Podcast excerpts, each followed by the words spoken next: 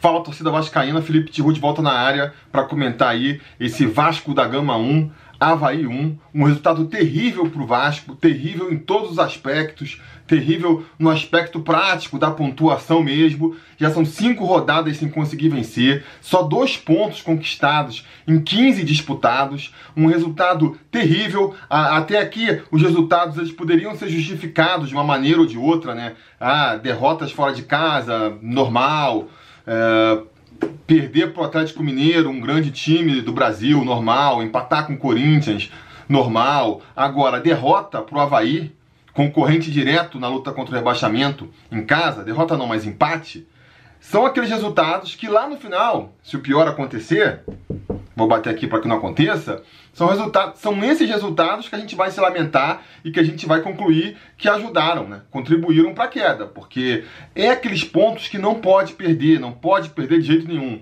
O Vasco jogou muito mal, mas se tivesse conseguido pelo menos a vitória, é, da maneira que fosse, a gente não teria esse aspecto. O segundo aspecto é justamente isso que eu acabei de comentar, né? O Vasco jogou muito mal, jogou muito mal. Não é que, que o, o empate foi um castigo pro Vasco. Claro que não. A, a derrota seria um castigo pro, pro Havaí.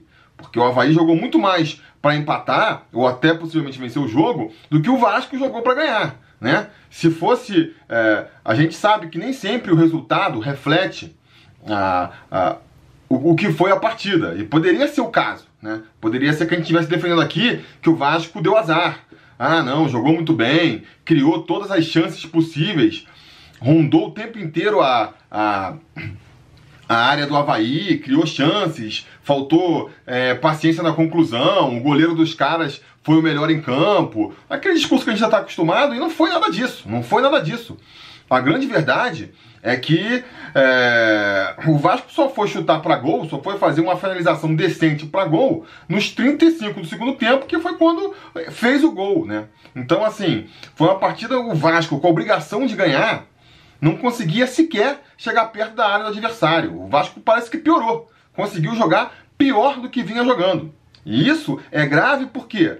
Porque a gente teve aí a estreia do Luxemburgo, o Luxemburgo com uma semana para treinar esse time, né? Se a expectativa da torcida era que o Luxemburgo ia dar o jeito, o Luxemburgo ia ser a solução para essa crise do Vasco, eu acho melhor começar a repensar, porque é, a estreia dele foi terrível. A estreia dele foi terrível. O time não só não melhorou, como piorou.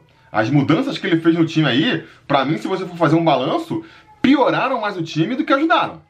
Então isso é muito problemático, né? Fora o fato de que eu vejo muita gente discutindo, vai, vai, vai é, alegar com razão de que, cara, não dá para criticar o trabalho do Luxemburgo por um dia, é, por um jogo, por sete dias de treinamento, é verdade.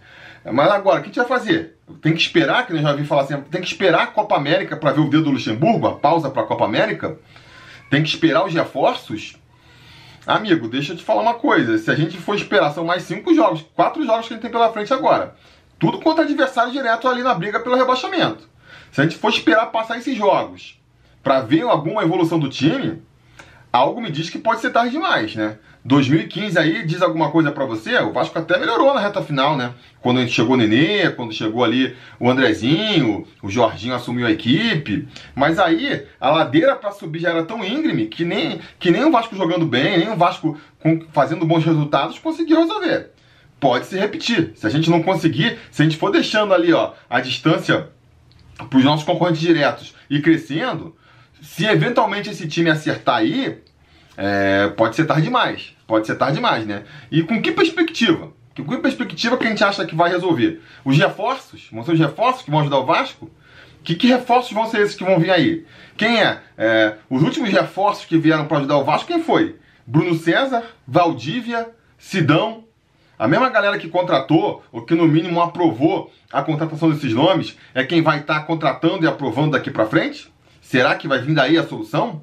Então, é, realmente, a gente eu venho tentando aqui é, achar motivos, razões para deixar a torcida confiante e para eu mesmo me agarrar na possibilidade de uma volta por cima do Vasco, mas está cada vez mais difícil. Está cada vez mais difícil e eu realmente não sei mais no que me agarrar para achar que pode haver uma reviravolta. Tem muita lenha para queimar ainda, muita água para correr debaixo dessa ponte, mas é, vai ter que vir de algum lugar que eu não consigo ver é, essa resposta. Não consigo ver. Hoje em dia, eu vejo o Vasco num beco sem saída aí. Né? Caminhando inevitavelmente para um rebaixamento que seria terrível, seria é, mortal para o Vasco se bobear, né? É, falando então do jogo em si, o Vasco, que nem eu falei, começou muito mal, as mudanças. O que mais me surpreende no Vasco é o seguinte: todas as mudanças que o, que o Luxemburgo fez no time foram para deixar o time mais ofensivo. Você apoie elas ou não, né? Você botar o Pikachu na lateral foi para deixar o time mais ofensivo. É talvez o nosso lateral ali direito com mais potencial ofensivo. Você tirar o Raul para botar o Andrei é para melhorar a qualidade do passe no, no, no meio campo, é para melhorar a chegada no ataque, então é também para deixar o time mais ofensivo. A própria escolha do Bruno César voltar para articular o time é uma escolha para deixar o time mais ofensivo. E nada disso funcionou. Nada disso funcionou. O Vasco, com essa formação ofensiva, essa formação ofensiva que, na maioria das situações, não funcionaria de jeito nenhum, defensivamente falando, eu acho que você, se por acaso o Luxemburgo resolver repetir essa escalação contra o Fortaleza semana que vem, a gente vai para o intervalo tomando de 2, 3 a 0.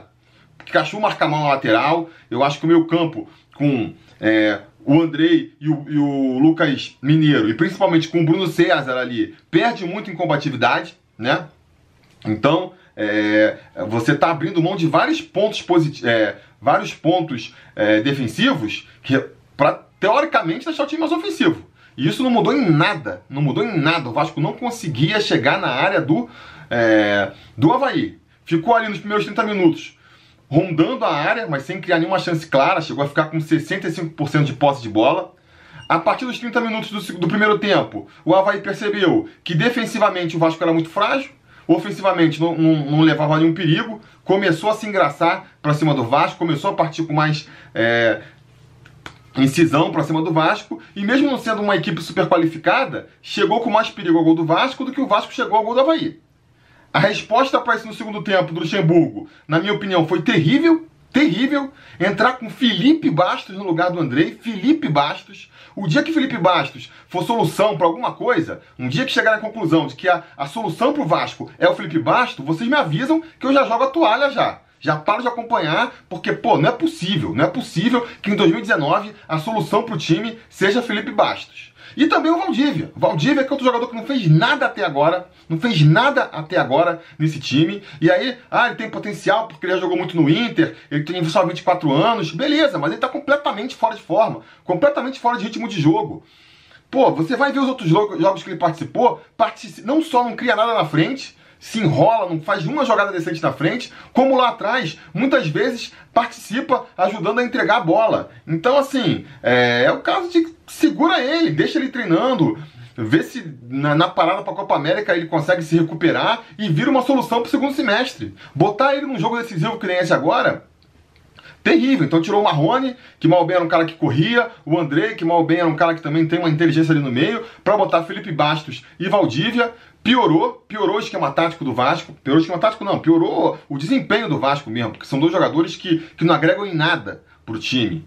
E depois, no final, ainda vai botar o Jairinho no lugar do Bruno César, é, que também foi, foi o cara que conseguiu dar ali um pouco é, de é, de diferença para o time do Vasco, pelo menos buscou o jogo, né? O Jairinho é um cara. Agora, a, a solução para o Vasco, se você me disser que a solução para o Vasco é o Jairinho, eu também é, paro por aí, né? Porque não é possível. O cara é, assim, sem querer ofender e sem juízo de valor, mas ele é um peladeiro. Ele é um cara que, que passou a maior parte ali da, da época do futebol que ele devia estar crescendo, ganhando experiência, aprendendo noções táticas. Ele estava fora do futebol. Voltou agora depois de velho. É um talento bruto ali e, e tem essa coisa de, de buscar o jogo, partir para cima, que foi o diferencial mas ainda é, taticamente não sabe se posicionar, não toma as decisões certas. Então não vejo também como uma solução para o time o Jairinho virar titular, né? Mas mal bem, foi, foi dele que foi surgir a jogada, né? Ele deu ali uma, um gás no time, conseguiu, até por, por não se omitir, a gente tem que dar esse mérito para ele, ele pega a bola e vai para cima, é, conseguiu criar algumas jogadas interessantes, e, mas mesmo assim, o Vasco continuou sem criar chances de gol. Chegou uns 30 do segundo tempo ali, eu até comentei com a minha esposa que estava assistindo o jogo comigo, eu falei, ela, ela chegou para assistir o jogo, como é que tá? Eu falei, olha, só um milagre, só um milagre pro Vasco achar gol aqui. porque não está sequer criando chances. E aí os deuses do futebol deram esse milagre pro Vasco, né? Porque de um escanteio que não surgiu, se, se a torcida do Havaí estiver é, chateada com, com, com o juiz, tem razão, porque o, o, Rossi tenta um cruzamento ele isola a bola lá no alto, né? A bola vai tão pro alto que o bandeirinho achou que tinha resvalado no zagueiro do, do Havaí e deu escanteio. O escanteio mal cobrado para variar, a bola vai sobrar do outro lado, no pé do Jairinho, ele vai rodar, vai cair de novo no pé do Rossi, que no cruzamento vai botar na cabeça do, do Ricardo Graça para fazer um belo gol. Um belo gol. A primeira chance do Vasco no, no, no, jogo, primeira chance clara, 35 do segundo tempo. O Vasco vai fazer o gol. Eu pensei, pronto, é o milagre que eu estava esperando. A gente vai conseguir, apesar de tudo, sair com esses três pontos aí que são fundamentais. Né? Mas óbvio que isso não ia acontecer, né? Depois disso, o Vasco ainda vai no escanteio criar uma outra grande chance. O, o Erle cabeceia a bola. É, o, o goleiro do Havaí faz uma defesaça, realmente uma defesaça é, milagrosa. A bola sobra no pé do Felipe Bastos, que me isola a bola. Me isola a bola e, e que você pensa na hora, né? Vai fazer falta. Vai fazer falta esse lance e não deu outro. Fez falta, porque a partir daí o time começou a recuar, aquela, aquele posicionamento clássico que a gente também já, já vê do Vasco, né? Tentar recuar, é... a bola some, Gandula some a bola. É que mostra assim, a consciência do time do Vasco de que eles não têm capacidade. Em vez de criar, partir para cima, segurar a bola no ataque, não. Vai cedendo espaço para o adversário e de repente numa situação. É... O gol dos caras você mostra, né? A bola cai pela direita ali, onde estava o Pikachu, não sei. Quem estava marcando o cara era o Jairinho, que não, tem cacoete marcador, então o cara cruza com tranquilidade. A bola vai parar no meio dos nossos dois laterais, dos nossos dois zagueiros. Vi muita gente criticando o Ricardo Graça, porque quem estava mais próximo da bola mas ele estava atrás do zagueiro, né? O, pra mim, um erro ali foi do, do Erlen. Do Erlen que que estava posicionado, então perde completamente o tempo de posse de bola.